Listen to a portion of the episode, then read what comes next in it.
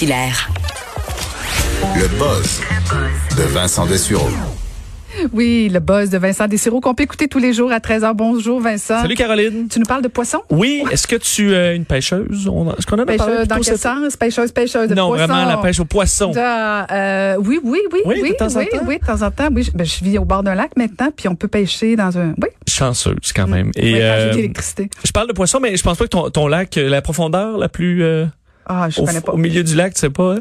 pas. Mais parce je pense que- pas que j'ai de tes poissons dont tu vas parler. Non, parce que là, on parle vraiment de poissons des profondeurs, parce qu'on a de- découvert, euh, et ça a été confirmé dans euh, le New York Times dans les dernières heures, euh, le poisson le plus noir de du monde. Euh, quelle est pourquoi l'importance du poisson le plus noir là? En fait, c'est que plusieurs chercheurs dans les profondeurs, là, on dit il y a très peu de lumière qui atteint euh, 650 pieds à peu près.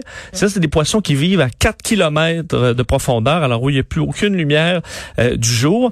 Et euh, certains de ces poissons-là utilisent, on l'a déjà vu, l'espèce de de leurre lumineux qu'ils ont devant la gueule, et euh, ça permet d'attirer des petits poissons qui vont gober. Mais évidemment, euh, la lumière va refléter sur leur visage, souvent des visages extrêmement euh, inquiétants pour nous, mais probablement pour un petit poisson aussi, avec les dents et tout ça. Et plusieurs euh, chercheurs qui utilisent soit des sous-marins vraiment de grande profondeur, mais aussi des sous-marins euh, télécommandés, repéraient toujours des ombres un peu dans l'eau, avaient de la difficulté à repérer ce qui se promenait là.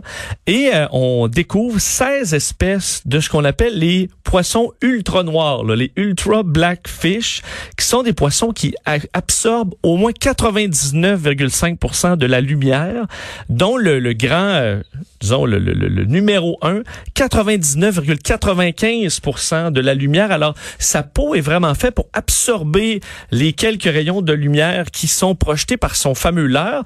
Euh, oui, ça, on, voit- on voit, on voit des... euh, ça, c'est dans... euh, c'est dans euh, oui, trouver Ok. Nemo. Euh, c'est pas la photo officielle du poisson. Je te l'enverrai après. Euh, en fait, donc, avec le, le principe de la peau, on est capable d'absorber euh, les rayons au complet et même les dents du poisson. Euh, sont des dents anti-réflexion de lumière. Alors, Ah tu as le leurre et tu ne vois pratiquement pas le poisson. Et là, en raison de nouvelles technologies de caméra, euh, de flash, on a été capable de prendre pour la première fois en photo ces, euh, ces poissons.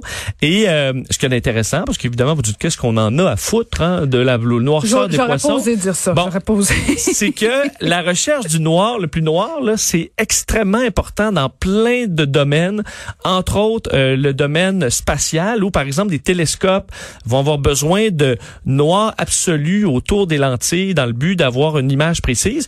Ou si on prend euh, certaines surfaces dans des salles de cinéma où tu veux vraiment qu'il y ait des surfaces qui absorbent la lumière plutôt que l'inverse, euh, on- il y a une course là à ces, ces noirs-là. Ça coûte très cher présentement ce qu'on fait parce que c'est des technologies complexes de petites microtubes qui vont aller vraiment empêcher le reflet. Mais les poissons semblent qu'ils aient une technologie plus simple, qui serait peut-être facile à euh, recréer et où on pourrait se retrouver avec, c'est une salle de cinéma maison par exemple, et toute toute ta salle est, est peinte d'un noir absolu, mais ça permettra de, ou par exemple même ton écran de télé, euh, le noir, là, il est pas vraiment noir parce qu'il y a de la lumière, c'est rétroéclairé, mais avec des nouvelles technologies, on pourrait peut-être y arriver à quelque chose de plus euh, intéressant. Alors il y a plein de, de, de possibilités à faire avec ça et on verra dans les prochaines années ce qu'on en fait. Mais ce qui est fascinant, c'est que dans le fond, tout est dans la nature. Hein? Euh, oui, les réponses Hein? sont souvent dans la oui, nature et c'est assez fascinant. Ça montre que des millions d'années d'évolution, euh, ça arrive à des choses euh, qu'on n'est qu'on n'est pas capable, même avec notre intelligence humaine, de, de battre. Et là, tu as une super question philosophique aujourd'hui. Combien Oui. de pensées avons-nous chaque jour? Combien de pensées, parce que tu une pensée, ça arrive et ça repart. euh, Dur fois, vous-. Ben oui, vous avez vous, et, pour l'instant, la science, quand on se demandait combien de pensées là on avait par jour, euh, et là, bon, on est peut-être en train de se parler là. Ah, es en train de a- penser à ton ben souper. Qu'est-ce que je fais là Ça monnaie, tu tu reviens et tu repars.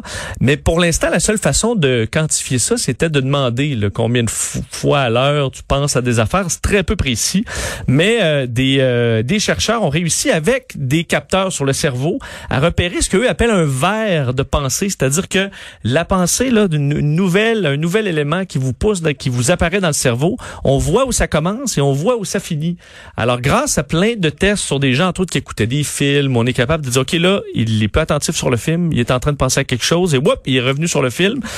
Euh, on arrive à un résultat Combien de pensées on a par jour, tu penses? Je sais pas, mais j'en ai eu beaucoup pendant que tu parlais. Ben, c'est ça, parce que surtout quand... Ben, c'est parce qu'on me distrait à Régie, là, les gens voient pas. Là, Ben, je mais sais, c'est ils ont essayé. Ils ont hâte qu'il soit midi, puis ils essaient de, de, de me déranger.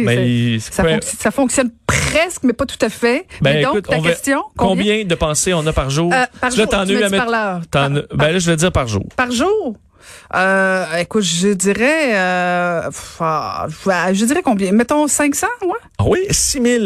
Ah, mon Dieu, je fais ça. 6 000 pensées Vraiment pas euh, par jour. Je sais pas si on inclut les rêves, par contre, là-dedans. C'est ce que 6 j'ai 000? pas. Combien? 6 000. Pensées par jour. Par exemple, alors des fois, j'en ai peut-être eu 10 là, dans les, la- la- la- les dernières euh, minutes, même si c'était dans certains cas très rapide.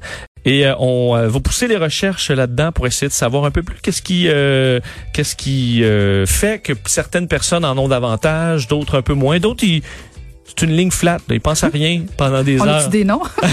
Mais moi j'en ai. Toi, t'en as beaucoup. ai. Moi aussi, j'en ai beaucoup de pensées. J'en ai trop souvent, je Es-tu pense. capable de regarder juste le vide, ne penser à rien Pas, Non. hein? pas, de la misère. Je travaille dur. fort. La méditation permet de faire ça, oui, oui, oui. mais, Mais même dans la méditation, mes, mes pensées se bousculent. faut pas que tu les combattes, ça a l'air. hein. Ah, je sais. Tu oui, les laisses oui. passer. Pas travailler là-dessus. Pas travailler- facile. Hey, on t'écoute tantôt. Oui, Merci Vincent. salut. Bonne Bon fin de semaine. On peut écouter donc Vincent à 13h tous les jours.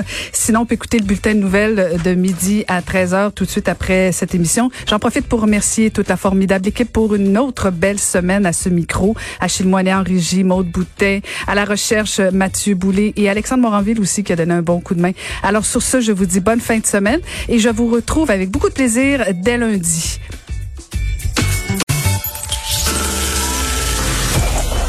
Cette émission est maintenant disponible en podcast. Rendez-vous dans la section balado de l'application ou du site cube.radio pour une écoute sur mesure en tout temps. Cube Radio, autrement dit. Et maintenant, autrement écouté.